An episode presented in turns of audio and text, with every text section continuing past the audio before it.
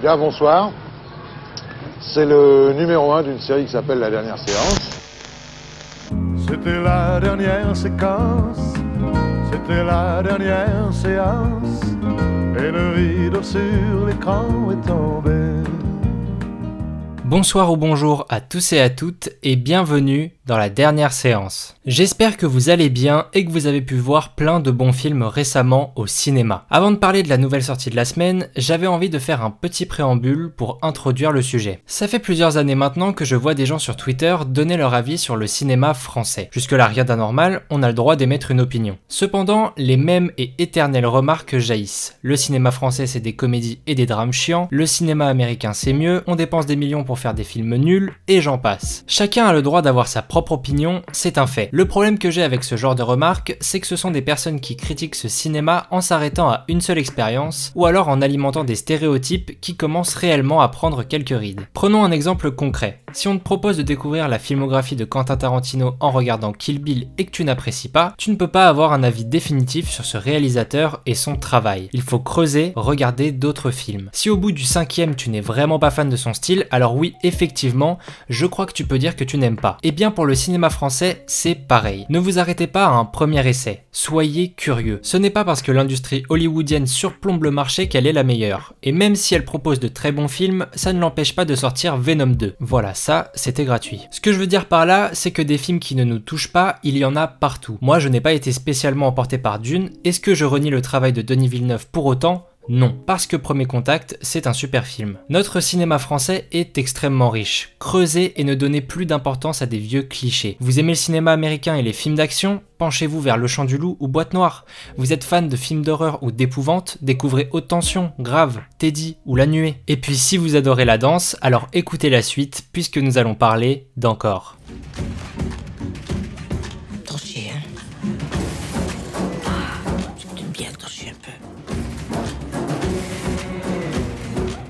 Quand tu mets un tutu, c'est cucu. Qu'est-ce que tu connais, toi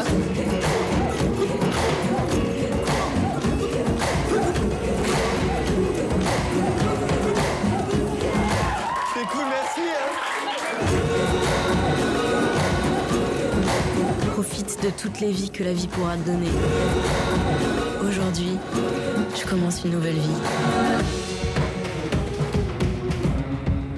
Encore est un film réalisé par Cédric Clapiche. Élise, 26 ans, est une grande danseuse classique. Elle se blesse pendant un spectacle et apprend qu'elle ne pourra plus danser. Dès lors, sa vie va être bouleversée. Élise va devoir apprendre à se réparer. Entre Paris et la Bretagne, au gré des rencontres et des expériences, des déceptions et des espoirs, Élise va se rapprocher d'une compagnie de danse contemporaine. Cette nouvelle façon de danser va lui permettre de retrouver un élan et aussi une nouvelle façon de vivre. Avant toute chose, j'ai découvert ce film en janvier dernier dans les meilleures conditions possibles. Grâce à mon job étudiant, j'ai pu me rendre à la French Convention dans un grand Rex très peu rempli. C'est un événement qui a lieu tous les ans où des distributeurs français viennent présenter leur catalogue de l'année année. À la fin de la soirée, un long métrage est projeté en avant-première, sauf que l'on ne le connaît pas à l'avance. J'ai donc fait un bond dans l'inconnu et c'était une expérience extrêmement réjouissante. Qu'est-ce que c'est plaisant de découvrir une œuvre cinématographique sans avoir vu une affiche ou même une bande-annonce. C'est la découverte totale. Mon rapport au cinéma de Clapiche est assez jeune. Je n'ai vu que L'Auberge espagnole qui m'avait absolument conquis et Deux mois qui lui, de par ses longueurs, m'avait un petit peu ennuyé tout en ayant une belle mise en scène qui m'avait fait passer un moment plutôt agréable.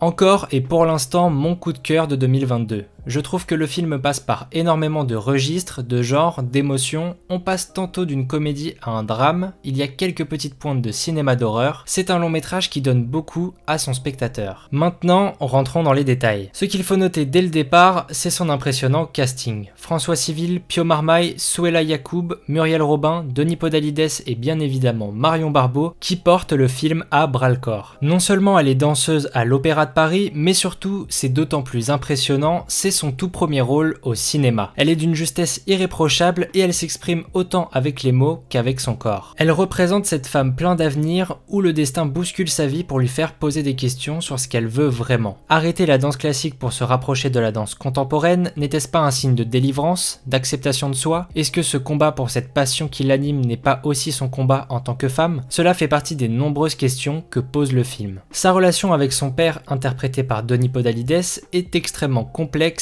et fascinante à la fois. Lui représente un parent qui soutient néanmoins sa fille tout en étant pudique de ses sentiments. Elle essaye à tout prix d'avoir l'attention de son père, mais aussi de lui faire dire ce qu'il a sur le cœur, ce qu'il ressent, pour qu'il puisse laisser place à ses émotions. Cette thématique est touchante et nous permet d'avoir de l'empathie envers ce personnage, même s'il peut être repoussant de par son égocentrisme. François Civil, lui, nous offre une prestation assez éloignée de ce qu'il a l'habitude de proposer. Il joue ici un kinésithérapeute loser extrêmement sensible qui vient de se faire larguer. La plupart du temps, il apporte cet aspect comique au film et ça marche très bien. Pio Marmaille est impeccable comme à son habitude et est dans une des scènes les plus drôles que j'ai vues récemment au cinéma. Ça fait longtemps que je n'avais pas autant ri en salle et ça fait du bien. Enfin, Muriel Robin étonne par sa justesse de jeu, elle est une mentor pour le personnage de Marion Barbeau, comme une grand-mère qui lui donne des conseils sur la vie. À côté de ça, la mise en scène de Cédric Clapiche est toujours pleine d'idées. Dès les premières secondes, le réalisateur annonce son sujet, il va parler de danse. La première scène montre l'envers du décor d'une représentation à l'Opéra de Paris. Clapiche se permet d'ailleurs un petit caméo très malin et rempli de sens à ce moment précis. On suit donc la danseuse Élise qui se prépare pour aller sur scène.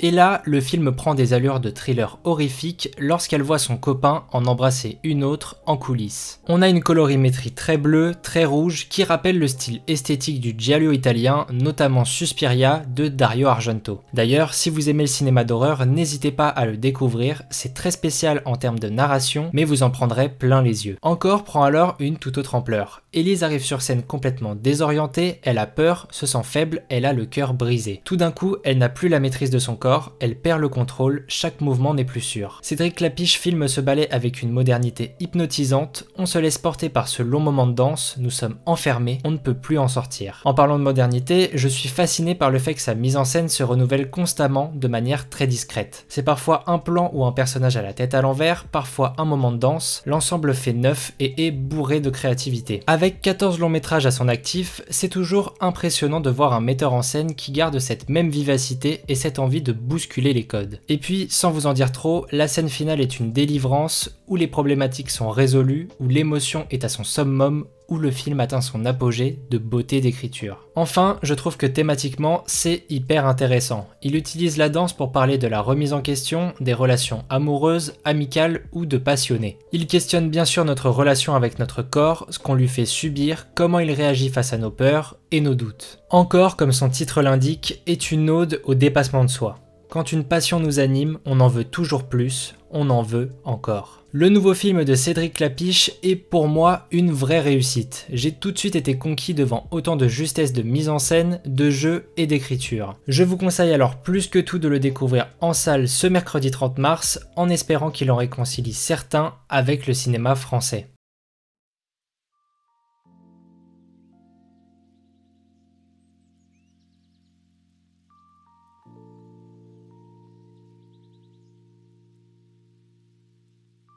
Voilà, c'est la fin de cette émission et j'espère qu'elle vous a plu. N'hésitez pas à me suivre sur les réseaux et à noter le podcast avec des petites étoiles ou un avis, ça permet à l'émission de se faire connaître. Ça me tenait vraiment à cœur de vous parler de ce cinéma français que j'aime et que je chéris tant. L'année 2022 est loin d'être finie et elle s'annonce riche et belle en film en France. Merci à tous d'avoir écouté ce nouvel épisode et quant à nous, on se dit à très bientôt pour parler de cinéma. Oh, bravo.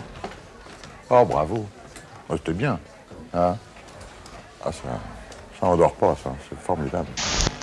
C'était la dernière séquence, c'était sa dernière séance.